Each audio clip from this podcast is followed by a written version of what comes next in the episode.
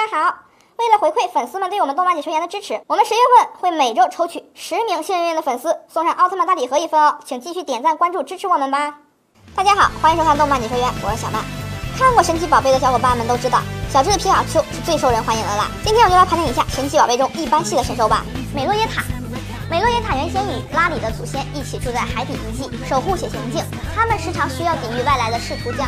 血行径据为己有的人们的入侵，这种入侵与日俱增，最终被洛耶塔封闭了遗迹，并将血行径也封存在内，同守护者一族一同移居到森林中，一起平静的生活。它分为两种形态：歌声形态和舞步形态。更重要的是，它没有性别之分哦。雷吉奇卡斯在一座寺庙里沉睡着一只雷吉奇卡斯，苔藓覆盖了其全身。雷吉奇卡斯长眠在寺庙前的冰川发生了爆炸，并开始移动。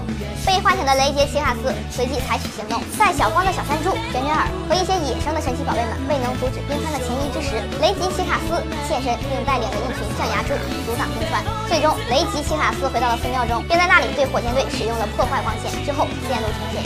穿着熊，即使穿着熊友好的挥动了双臂，亦不能随意的靠近他。穿着熊在阿罗拉地区被认定为危险的宝可梦，连在栖息的地方也会出现警告的提示牌。穿着熊会把训练家拥入怀中表示亲近，但是力量惊人，训练家有时候需要将它拥抱时的力量调整。